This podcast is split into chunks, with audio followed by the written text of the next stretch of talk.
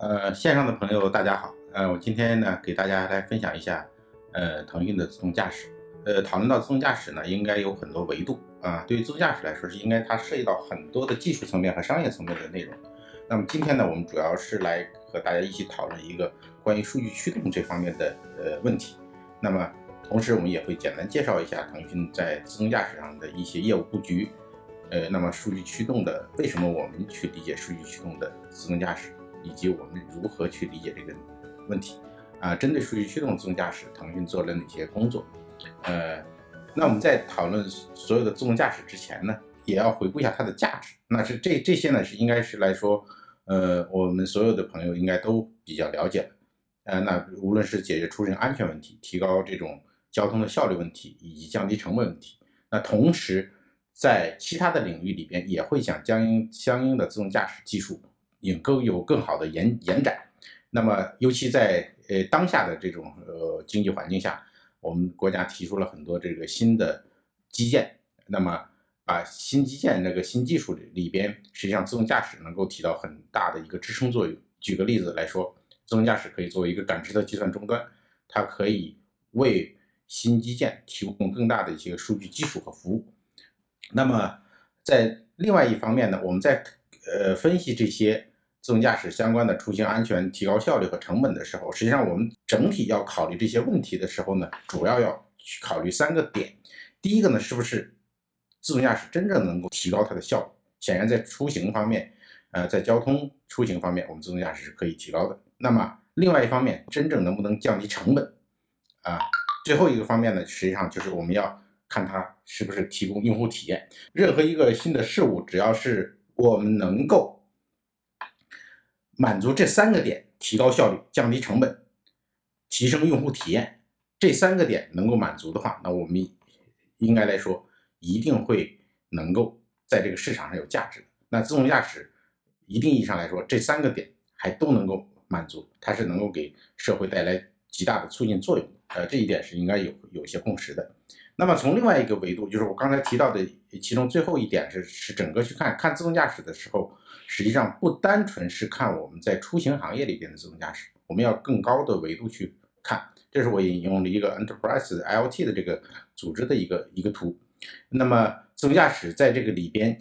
是呃起到一个中心的一个作用。那围绕着自动驾驶，可以为 IoT 大数据。以及一些系统集成提供基础的一个数据服务，那么同时利用自动驾驶获得的呃一些感知的环境的信息，那么以及这些数据可以为一些 UBI、以 Car Sharing 以及其他的一些领域提供更大的一些价值。所以自动驾驶本身它的辐射效应也很大。那么针对这样一个大的市场和呃和它的一个应用前景，像我们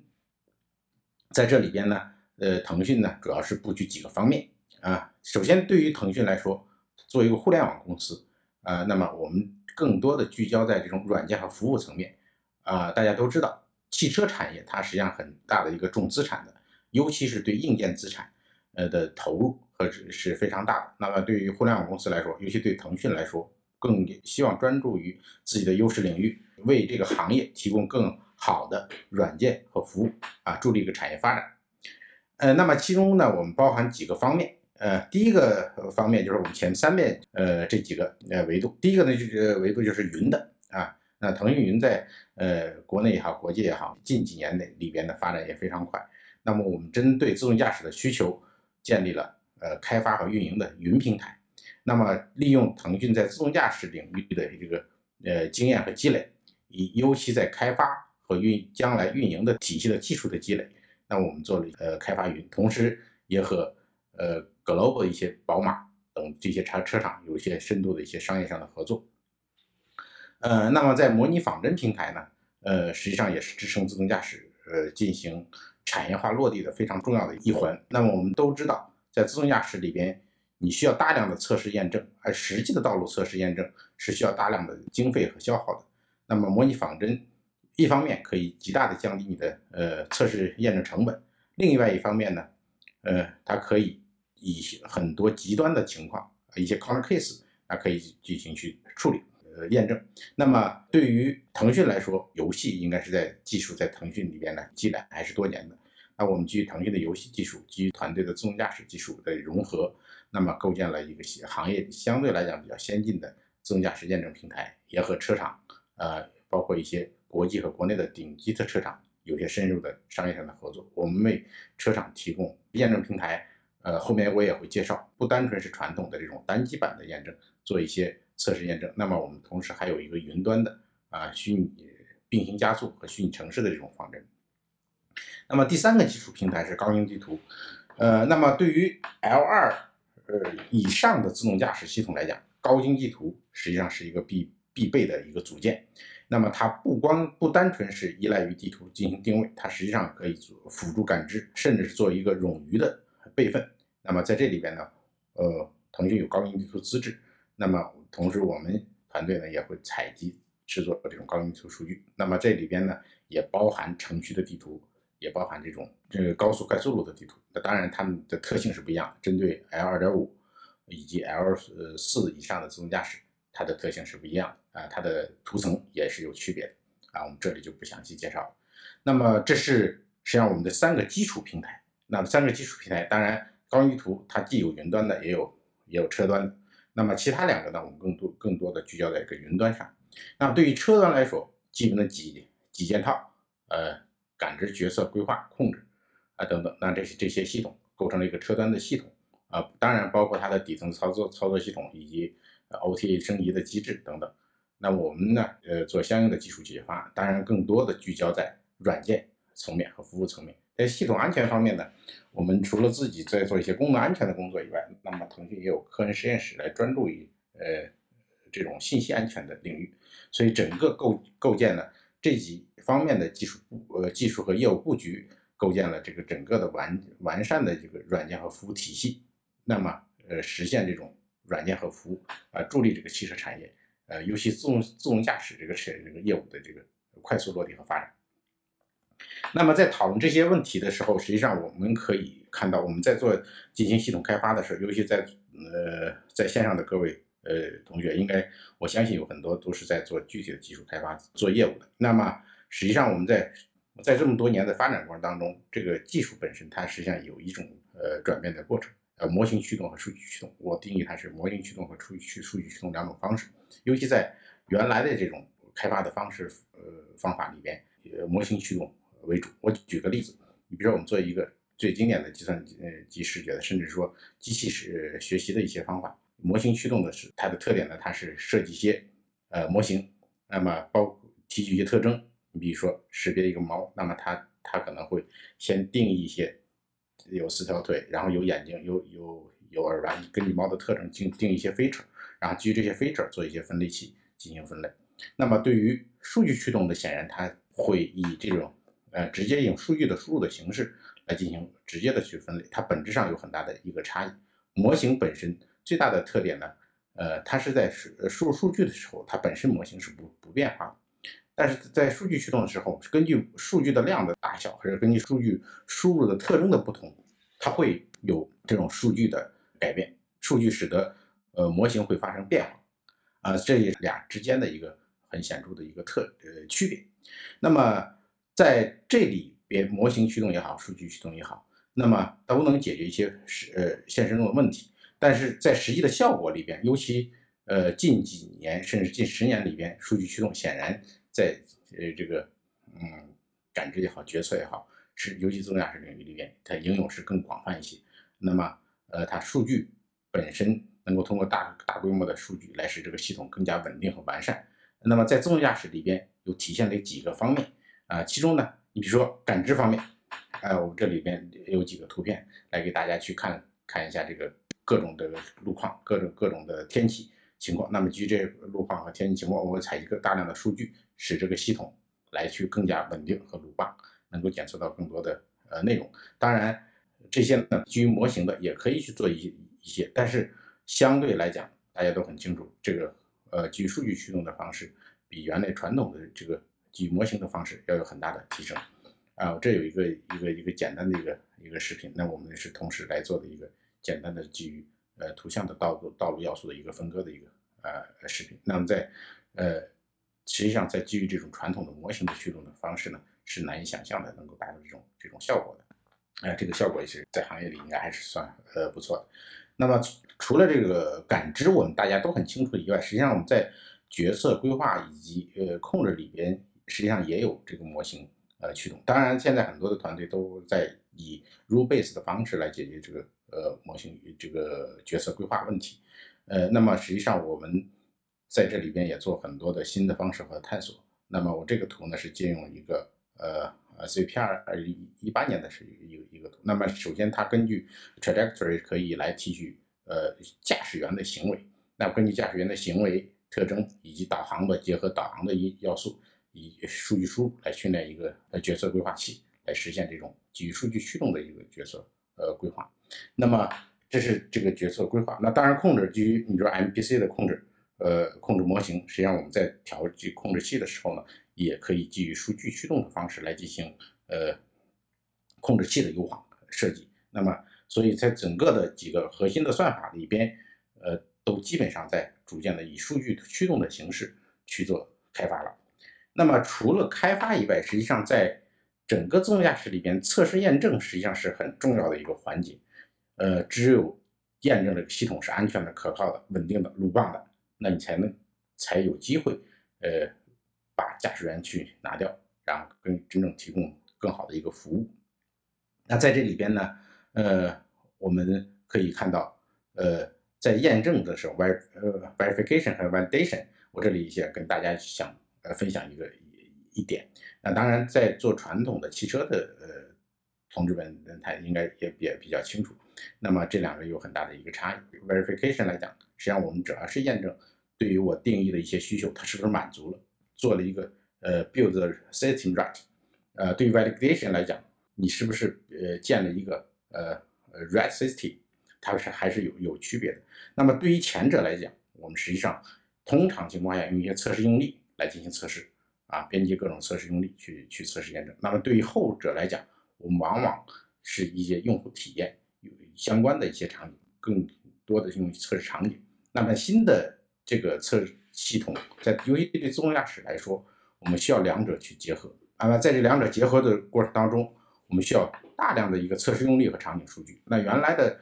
简单的 L 一或 L 二的自动驾驶系统，它通过定义一些一些功能功能场景，我们通常译的叫 ODD，它就满足呃满足它它的系统需求，然后根据它的系统设计需求，然后呃构建一些测试用例。啊，去验证就 OK，了但是对于 L2 以上人一旦脱手的自动驾驶系统来说，那么这远远不够了。你的测试用例也好，你的场景覆盖度也好，都是要极大的增加的。那在这个增加过程当中，需要两几个手段。第一，这种手段呢，就是我通过仿真的方式生成；第二种手段呢，我是通过实际道路的测试数据进行生生成。那么无论是仿真也好，还是道实际道路测试呃测数据也好，都是以数据驱动的形式。来体现的，所以总结下来，这这这几个方面呢，我们可以看到，我们在整个自动驾驶的系统的开发、呃测试验证，甚至到系统上市的时过过程当中，都是以数据来驱动来开发的。所以，我们今天分享的主题就是数据驱动的自动驾驶技术。那么这个图呢，更呃形象的来去，更具体的来去描述我们这个数据驱动的这个自动驾驶系统它整个的演演呃开发和验证过程。首先，我们在开发过程当中，我们会数据采集大量的原始数据，那么构建我们相应的场景数据集库。那么这个 scenario data 和 ground truth 都是都是需要的。一方面，我们一些标注 labeling 的一些数据可以做一些训练，算法的训练，开发一些算法。另外一方面，基于这样的场景数据和真知，我们可以做一些场景的分析。啊，那么同时，我们需要结合这些数数据，建立相应的一些算法的评测体系。那么也是可以基于这样的数据。建立我们的仿真系统，啊，通呃利用数据来自动生成一些这个测试场景，呃以那么呃呃进行几个算法的评测。那么这算法开发完成以后，我们在测试的时候，Mio、Seal、Hill 和 Will 啊模型的在环的验证、软件在环的验证、硬件在环验验证以及车在环的验证，实际上本质上都是需要这些数据来去做验证的。当然，在这个数据流通的过程当中，由于你的系统的集成度越来越高，呃，从 m i l 到 Will 这个过程当中，数据量可能相对来讲会小小一些，但是它的场景覆盖度是是不会少的。呃，那这是这样在开发过程当中是是这样去去测试验证。那么实际上我们在真正的车辆部署以后，我们会有大量的数据的回传。我在自动驾驶系统来说，不不是一蹴而就的事情，也不是一个系统一开发一部署，甚至卖到客户手里，它就是一个百分之百 ready 的一个系统，甚至完完善的一个功能完善的系统，它是需要不断的优化升级，去功能去迭代。那么在整个的生命周期里边，它会不断的去提升它的用户的舒适度，拓展它的这个场景的覆盖度，啊，使这个系统越来越聪明，能够越处理的场景越来越多，啊，那在这个过程当中，它的无论是测试车也好，或者说这个到市场上的这车也好，那么这利用这些大量的数据可以进行一个闭环的呃测试，呃呃闭环的这种这种迭代，呃，所以自动基于数据驱动的自动驾驶。它不仅仅是满足我们的开系统的开发，实际上它还会呃更多的在整个生命周期里来给用户带来价值。那么在这个过程当中，呃，无论是从产品的技术迭代也好，还是未来新的商业模式也好，还是用户体验也好，都会给这个行业带来深远的影影响和价值。这也是整个的数据闭环体系在这个整个自动驾驶这个行行业里。里边，或者是整个自动驾驶的产业链条里边的一个重要原因啊，也是我们呃布局这个系统的呃布局这方面的一个业务的呃核心的一个原因。那么在这里边，刚才是那个图，实际上比概括的比较全面了。那这个是从另外一个角度来说，我们是从采集，那么到标注 labeling，然后到这种整个系统的集成验证、模型验证、测试，这是整个的那覆盖的研发、生产、测试产品的生命周期的。啊，所以数据驱动的自动驾驶，或者或者说构建一个高效的数据闭环，是一定是将来自动驾驶产品的研发的核心的竞争力。啊，谁构建了这样一个系系统，那么它的系它的迭代的速度就会呃呃产品的这个升级和迭代速度就会一定会加速。所以在未来的自动驾驶的产品的竞争里边，算法呃应该是一方面，而但是。从我的个人观点来看，算法本身的核心竞争力只占整个产品竞争力的很小的一部分，而高效的数据的闭环的迭代的竞争力才是未来真正的产品的核心竞争力。同时，呃，当然这个数据的闭环的高效体现在两点：第一，你数据的利用的流转的一个速序，呃，这个这个速度，这是一个效率；另外一个效率体现在它的成本，那么单位获取的数据成本，它也是另外一个效率。当然，对于自动驾驶来说，这里顺便听这个提另外一个观点，就是说，呃，另外一个决定的点就是单位这个获取计算资源的一个成本，也是它核心竞争力之一。那么总结起来，自动驾驶两个点很重要：第一，就是单位获取的数据数据成本和效率；第二，就是它的一个计算的成本和效率。这是。我们在自动驾驶里边的核心竞争力需要做两个两方面去打磨的，去提高的。那么，呃，结合上面的实际上整个数据驱动的闭环，我们有一个详细的一个一一个一个流。那么，首先采集数据，你上传提取，那么进行标注，算法训练，啊，呃，训练完以后可以进行模拟的仿真，可以再还，一年再还，利用动力云模型，比如传感器的仿真，甚至这里也可以产生大量的一些数据。呃，那系统测试啊，进行这个系统的评估验证，包括我们一些 KPI 的一个考核评估，那么到车上部署或者 OTA 升级，整个构成一个体系。实际上，本身这个闭环也可以，一旦车里部署以后，也可以把这个数据上传返回到这个一，整个形成一个闭环的一个体系。就刚概括了我们刚才提到的几个几个方面啊，呃，那举一个例子吧，这个在。优化一个超车的一个场景，假设你在这个超车的时候过程当中，它的用户体验不是很好啊，那么或者是产生了一些人工的接管，甚至说你在在你的 KPI 评测评测体系里边，online 的一个评测体系里边触发了某些机制，那么导致了一些这个上传自动自动上传一些呃数据，那么自动上传数据以后，在这个 DMS 里边啊，数据管理系统里边会对它进行筛选，呃清洗，甚至是做一些标注。甚至在这个库数据库里来检索类似的场景的数据，进行诊断、在线在线跟踪。那么在线跟踪完成以后，如果数据库里面的数据不足以覆盖或者不足以解决这个问题的时候呢，你还可以要去采集数据进行标注，重新算法训练、模拟仿真、回归测试，最后再反馈回来倒贴升级整个的一个闭环体系，就这样一个闭环体系，这是一个整个的一个闭环流的一个数据流的体系，就做一个场景呃场景的一个一个优化。当然，你其他的用户体验的优化也是一样，你比如说呃。你车部署到这，你的算车卖给用户以后，这个用户呢，他是一个开车比较保守的，那但是你通过用户的调研，你可能开始不浪驶这个车的时候，它实际上是一个相对来讲比较平均的一个呃一个系统，那么它经常会产生一些接管，或者经常呃通过 D 呃呃通过这种呃 driver monitor monitor system 来监测驾驶员有一些紧张的一些一些感，呃，那么你可以。利用这些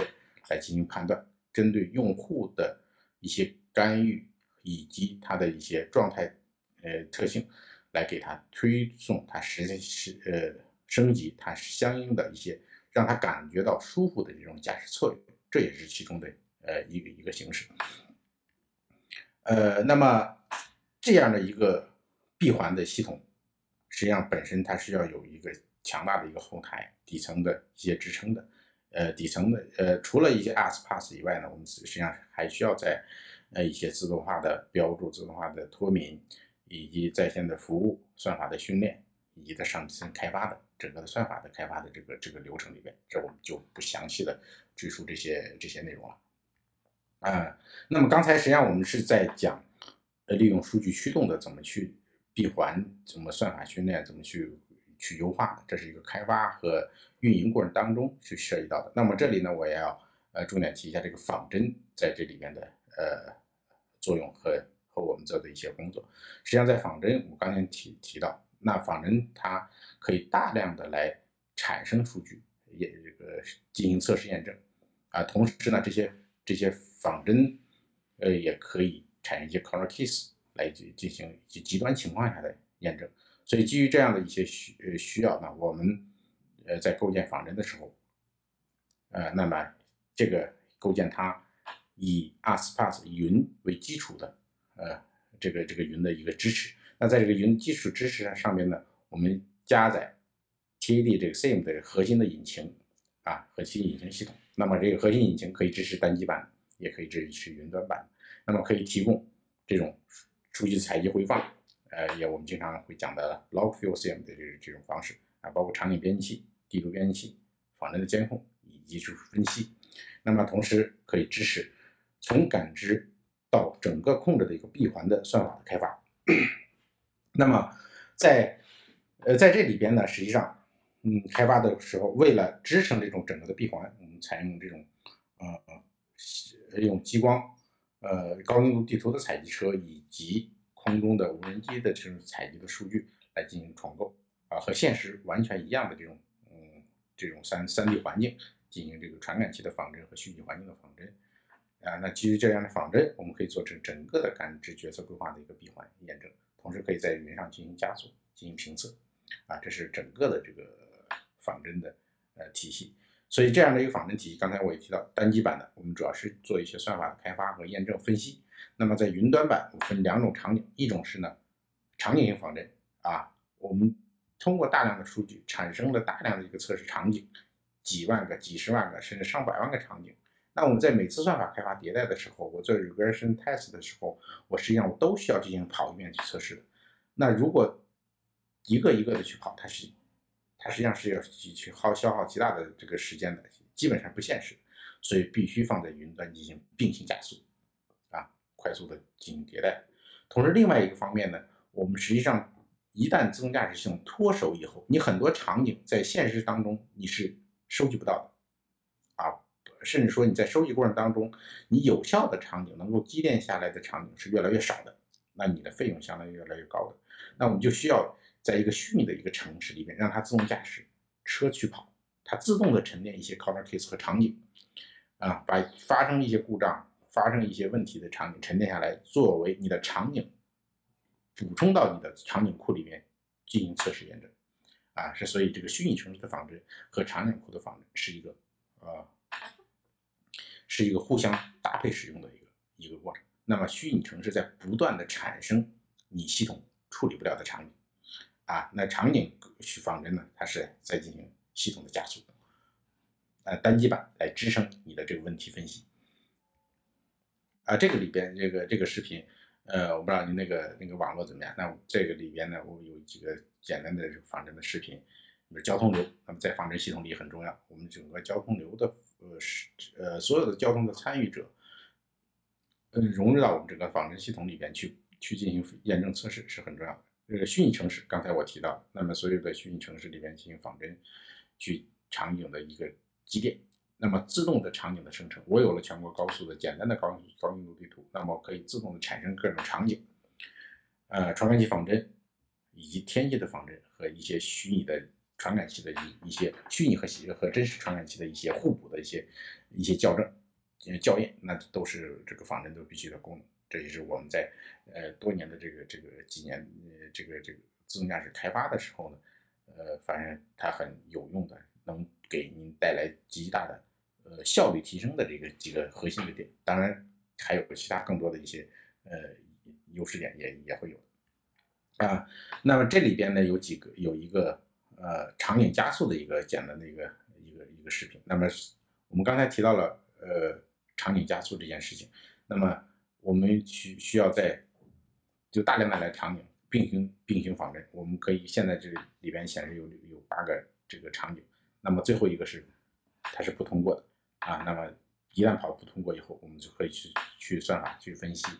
去验证。那当然你在并行加速的时候，你场景仿真你可以一千个甚至一万个节点啊，取决于你在在这个云上的一个工作量。之所以在云上，根据你的开发的这个周期要求以及你的计算的呃成本，你可以去弹性的去扩容。呃，那么最后有一个给大家去看一个简单的一个呃视频，啊，是我们这个仿真的这个呃一个视频。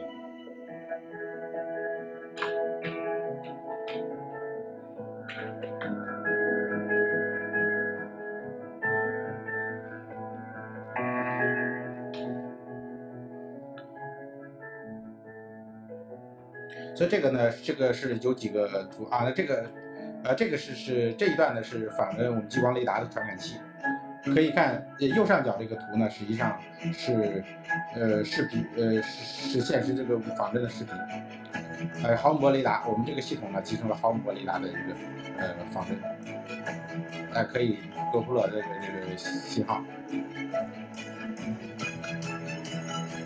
那交通流的时候呢，我们在做交通流的时候，实际上都是 multi agent 的这种交通流，而且每一个车都可以进行去调调节它的机应状态。在四环上横穿的马路这种场景，在现实中很少。那同时我们还可以做这个驾驶模拟，这个实际上细看一下，它是一个真车和一个环屏，来来做一些用户的体验。啊，相机的一些校正和一些模拟。包括天气，当然这些数据也可以做一些 AI 算法的训练和验证。那这个呢，实际上就是一个场景加速，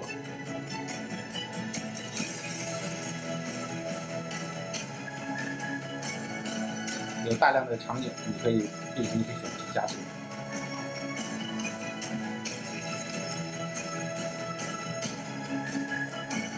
这是我们的场景的云仿。啊，针对有些问题出现问题的，你可以进行产品的回放来分析问题。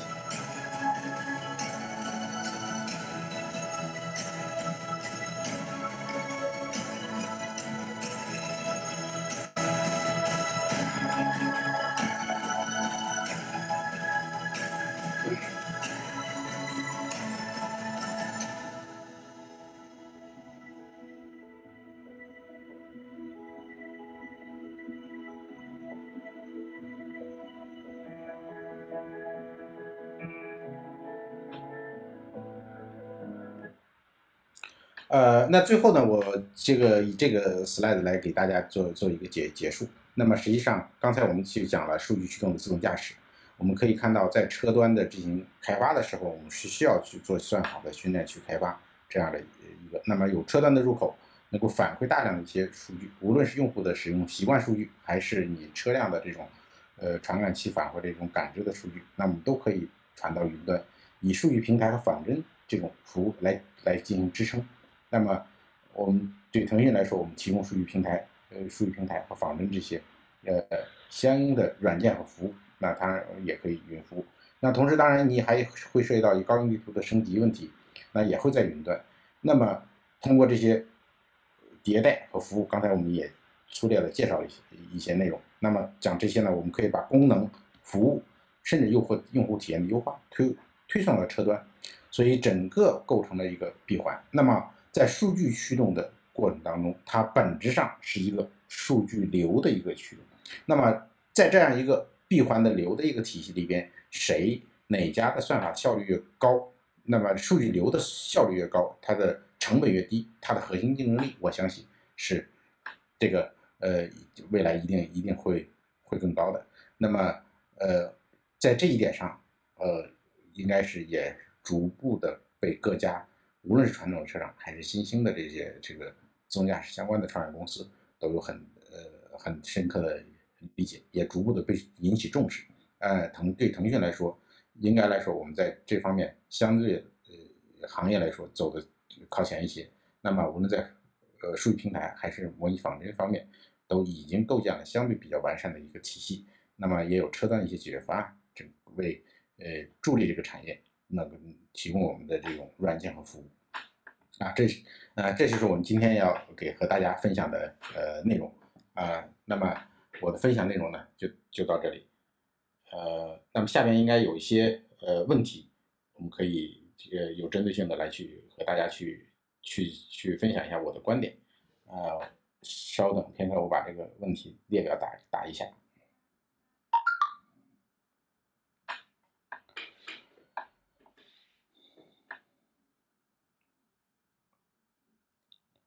呃，呃，有几个问题是招聘的问题，我在最后再讲啊。我先说这个。嗯，其他一些业务相关的问题。第一个呢，呃，就自动驾驶未来的布局方向是什么？啊，腾腾讯的自动驾驶未来布局方向是？目前自动驾驶整体解解决方案是什么？啊，那么腾讯在高精地图的功能和未来规划是怎么样的？实际上，刚才我在介绍里边已经来提到了这个未来的布局方向。对腾讯来说，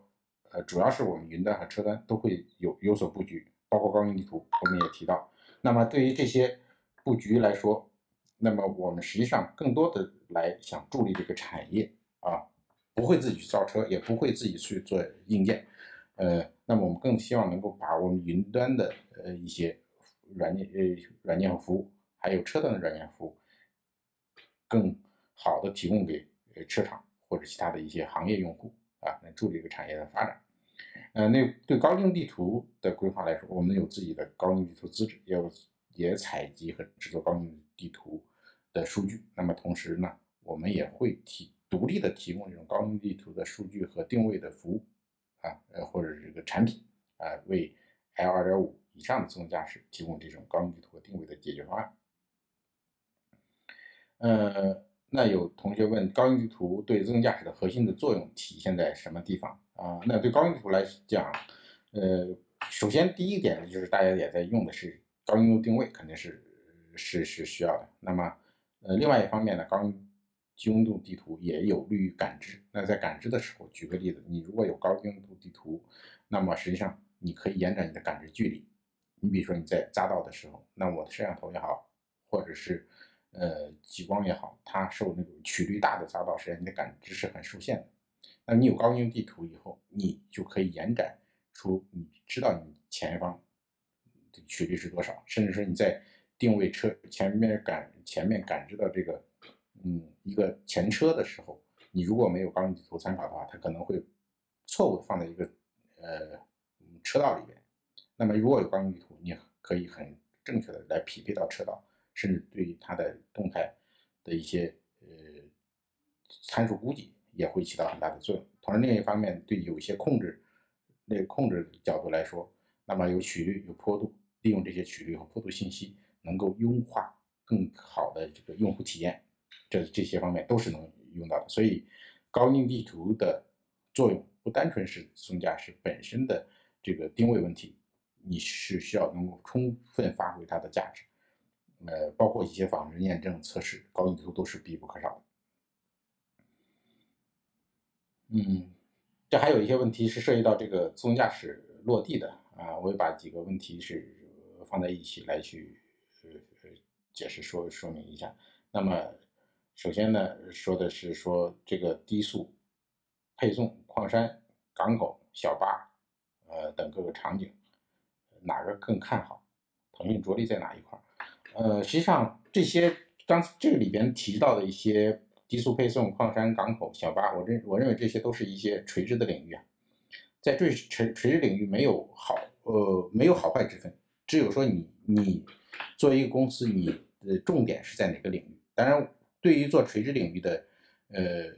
自动驾驶的公司，我的建议是说，你一定要深入到这个这个行业里边去，深入理解它的痛点和需求。然后有针对性的去做你的自动驾驶系统和解决方案。就开始我提到的，你真你所做的系统是不是能够提供它的提高它的效率，是不是能够真正的提降低它的成本，或者是你是不是真正的能够提提升用户体验？那么这些能够给用户带来价值的，呃，当然不是说所有三个方面都都需要，但是你一定要有一个很。突出的一一条，至少有一条，你是要非常非常突出的，或者说你极大的提高了效率，或极大的降低成本，那你的这个一定是有市场。如果只是来去解决一些呃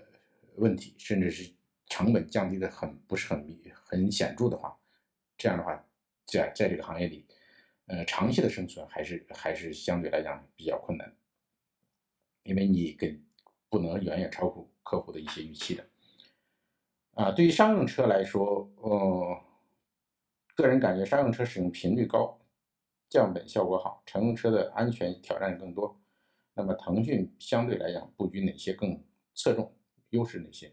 呃，实际上对于商用车来说，嗯，刚才实际上我我认为，商用车也是主要是在一些物流这些领域里面，或者 Robotaxi 也算商用车其中一一种的话，那么它的相对来讲还是垂直一些。呃，那么对腾讯来说，我们更愿意来助力这个产业，所以，呃，凡是能够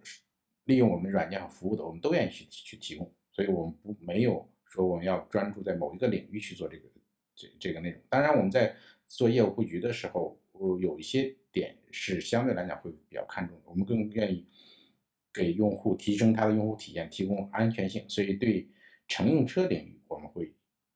布局的会更大一些，我也认为它将来给社会带来价值更大一些的，嗯，所以这些这些也是我们团队的使命和责任，那使这个使这个交通呃效率更高，那么降低这个呃交通事故，呃提升这种交通的通行能力，所以我们在自动驾驶里面布局不单纯是要考虑这个这个车端的这种软件的一些服务，我在第一页的 slide 里面实际上也提到了我们在做智慧城市、智慧交通这种利用自动驾驶的一些技术和技术的积累，来提供提升整个的交通网络的通行效率。那么这样的话，才能够综合的去看解决这个交通效率的问题，才能这个为为这个社会带来更大的一些价值。嗯，也有一些挑挑战的问题是说，涉及到一些。嗯，腾讯的仿真，然后华为的八爪鱼以及百度的阿波罗这些仿真，呃，所定位的客户是哪些？呃，数量有限的自动驾驶公司似乎撑不起这样大的投入，这是一个投资的一个一个同学问的问题。首先，就是做自动驾驶的，他一定会要要用仿真的这件事情，是嗯是很很明确的。那么具体的客户，我不太清楚说，呃，其他的竞品到底。客户是市场是哪一方面？但是仿真它本身就是一个测试验证的一个手段。呃，那首先我们服务于服务好车厂是腾讯的一个做仿真的一个最主要的一个职责。当然，我们仿真大家能看到，我们有很好的一个重构三维重构技术，很高精度的一个地图的技术，还有一些仿真里面一些交通流的这些技术，嗯，以及我们还有这个公司内部有一些团队的 V2X 的技术。那么这些技术融合在一起，它解决的不单纯是一个仿真问题。刚才我提到的这种智慧城市、智慧交通这些方案是都可以提供的。所以对于我们来说，服务的不只是不只是车的这个行这个自动驾驶相关的领域，那我们会服务于整个的一个大的大的交通领域去做更深的一些服务的。嗯，请问腾讯团队如何看待 L 三系统的争议？您的 L 三系统进展如何？啊，这是呃 L 三系统近期应该讨论的是比较比较多的一个一个话题，尤其是呃奥迪宣布它取消这个呃呃这 L 三的，或者或者不是取消，是延缓它 L 三的这个这个进程，呃引起了大家的深刻的讨论。呃，我们的观点是说，嗯，不太。虽然我们也引用说二点五或者三或者四或五这样的一个概念，但是我们在做产品开发、再去验证的时候，我不太这个这个推荐大家去很强硬的、生硬的把 L 三套在某一个系统上面去啊。如果你做一个产品宣传是可以的，但是做系统开发的时候，一定是要考虑的一点，你是不是真正的给用户带来了价值和体验？如果是的，你这个产品就是有价值的，无论它叫 L 二也好，或者叫 L 三也好，都是可以的。如果它让感用户感觉到不舒服，或者是让感觉到恐慌，甚至这个系统呃不可用，那这个系统嗯称之为 L 五以上的也没没没啥意义。所以在这个这一点上，一定要从用户的角度去出发，去定义它的功能，去实现它的功能。就像我开始来去介绍这种呃 verification 和 validation 一样，那就你把它 validation 这件事情，把客户的体验。做到极致，做的做做的有价值，那无论叫什么都是可都是 OK 的。所以在不要不建议说用一个一个一个嗯一个定义就把这个产品限定框定死。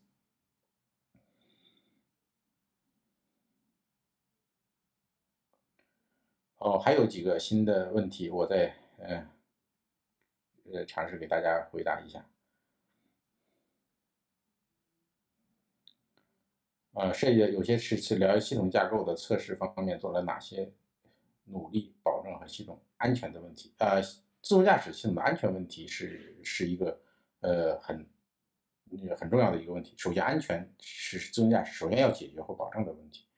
呃，那么有几个方面吧。一个一安全，首先第一是你要系统要设计出来，你也就是说你在系统设计的时候，尤其功能安全是在系统设计要有保障，保障有。几点，第一个就是你的开发流程和体系一定要保证能够保证你的设计安全，能够能够有有保障，所以要有规范的，甚至接接近于我们这个传统这个车车企这种开发的流程和体系，借鉴它的成功的经验要引入进来，来保证这个流程体系的规范。啊，这个流有了流呃流程个流程体系的规范，同时我们还需要在这种功能设计。安全设计上面要去做，要把你的设计是安全设计出来的，而不是说去弥补出来的。另外一方面，你设计来还不够，还是要有大量的测试验证啊，你数据驱动也好，仿真也好，呃，或者实际道路测试也好，每个环节都不能少。那么把这些要做扎实、做透才可以。另外一方面就是说，我刚才提到，我们所有的自动驾驶系统它都有一个 ODD 的。那么基于这个 ODD，你做这个安全，呃也好，或者是做它的测试验验证也好，把你在 ODD 范围之内的功能一定要保证，呃范围之外的啊，在你产品迭代过程当中要要完善，只有完善了、可靠了，通过实际的数据验证了，安它真正的安全了，你才可以去通过 OTA 也好，通过释放也好，才可以提供给用户，这是需要。在这些方面是需要有底线思维的。呃，这里边提到一个，刚才说有五秒钟的片段数据，呃，这个数据实际上刚才我那个 slide 里边可能有一个，这个不是不限于五秒钟，实际上你在在这个测试车在上面的时候，实际上有很多这个数据，呃，甚至说追溯到十秒、二十秒的，它这个取决于你的。呃，算法迭代的需求，那个只是举一个简单的呃例子。当然，这个在上上传的时候，呃，你是传 raw data 还是传 object 这些这些什么什么样的 feature，也是取决于你在车上的一些策略，啊，根据策略的不同，或者根据你这个研发或者测试，甚至说你这个车的呃在销售到市场上的车的这个系统的成熟度不同，你的策略是不一样的。呃，那根据这些策略是是要进行进行去调整的。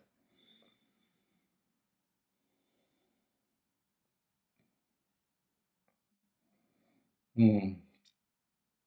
根据今天的演讲，是否说明腾讯的主要发展方向是云仿真加云的数据？呃呃，这个应该不是不全面的，因为尤其我最后一章也实际上也提到了，那么我们是需要有构建一个完整的一个闭环的数据体系来实现。那么这些的数据，整个的数据体系，要想要想实现一个嗯有竞争力的产品，或者说要想在云端仿真。呃，能够做的扎实，车端的一些 know how 以及车端的一些竞争力是必不可必不可少的。所以对腾讯来说，无论是车端和云端，我们都是很看重的，都是要去呃要去要去花大的投入的。那其中也另外一个呃，也是我们原来一个合作伙伴也提到，那腾讯在这个领域里的决心到底够不够？实际上我也很明确的跟大家去去讲。那么在对腾讯来说，做自动驾驶这件事情。无论是从云切入也好，从车车端切入也好，那我们是一个长期的过程，所以你也能看到我们在做这件事情的时候，没有急于做更多的这种车端或者是某一个局部的是能力，而是我们去逐步的去打造这种闭环的一个体系，希望能够通过闭环的体系来给你车厂提供一个长期的、持久的一个服务，而且我们瞄准的不单纯是当下的一个开发阶段的一些服务，我们瞄准的更。是长期的，甚至这个车部署到车已经卖到用户的时候，服务我们都是希望能够去去支撑的去做的。